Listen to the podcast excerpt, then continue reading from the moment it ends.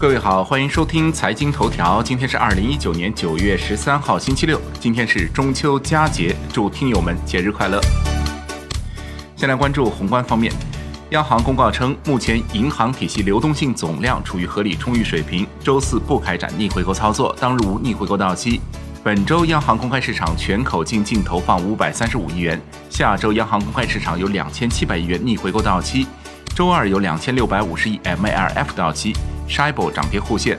隔夜品种大幅下行八点二基点，报百分之二点三六九；七天期上行零点五基点，报百分之二点六五；十四天期下行两基点，报百分之二点六六三。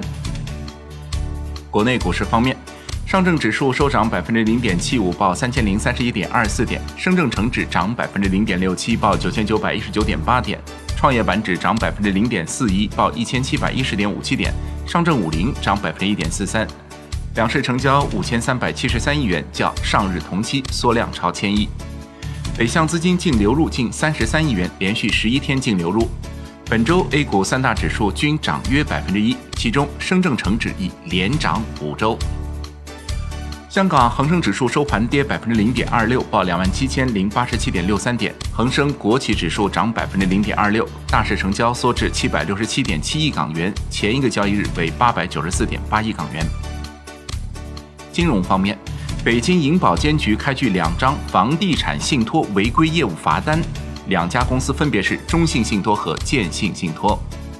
江苏省印发《省级国有金融资本管理办法（试行）》，提出研究制定省级国有金融机构员工持股管理办法。省级国有金融机构依法依规实施员工持股计划，办法自九月三十日起实行。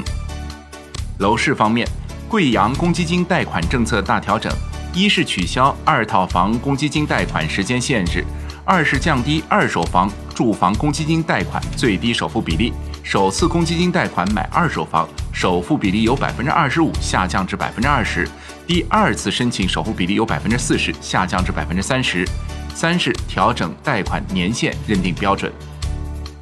债券方面，国债期货明显收跌，十年期主力合约跌百分之零点三四，五年期主力合约跌百分之零点一八，两年期主力合约跌百分之零点零五。银行间现券收益率大幅上行，十年期国开活跃券幺九零二幺零收益率上行六个基点，报百分之三点五四；十年期国债活跃券幺九零零零六收益率上行三点二四基点，报百分之三点零八二五。外汇方面，在岸人民币对美元十六点三十分收盘报七点零八八二，较上个交易日涨二百九十七个基点。人民币对美元中间价调贬三个基点，报七点零八四六。好，以上节目内容由满德资讯制作播出，感谢您的收听，明天再会。